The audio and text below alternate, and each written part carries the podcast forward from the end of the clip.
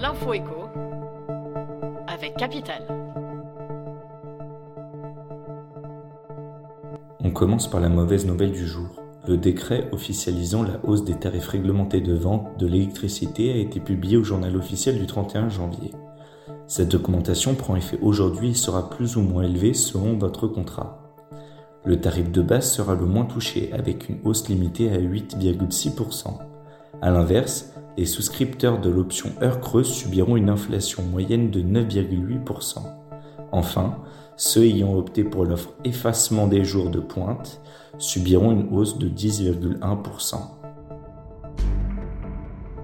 On enchaîne avec l'info pratique. À l'image de l'augmentation du prix de l'électricité, plusieurs changements prennent effet ce 1er février. Autre hausse que vont subir les Français, celle des tarifs des autoroutes. Le prix des péages va en effet augmenter de près de 3%.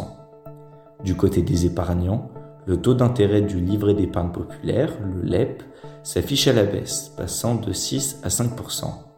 Prix du gaz, droit de succession, découvrez ce qui change pour vous sur notre site.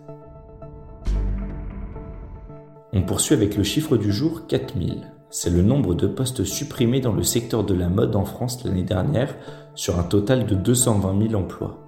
Camailleux, Minelli, Nafnaf, San Marina, Pimki, L'année 2023 a été fatale pour de nombreuses enseignes de prêt-à-porter et de chaussures qui ont dû baisser le rideau. Et la liste pourrait continuer à s'allonger car plusieurs entreprises sont sur la sellette.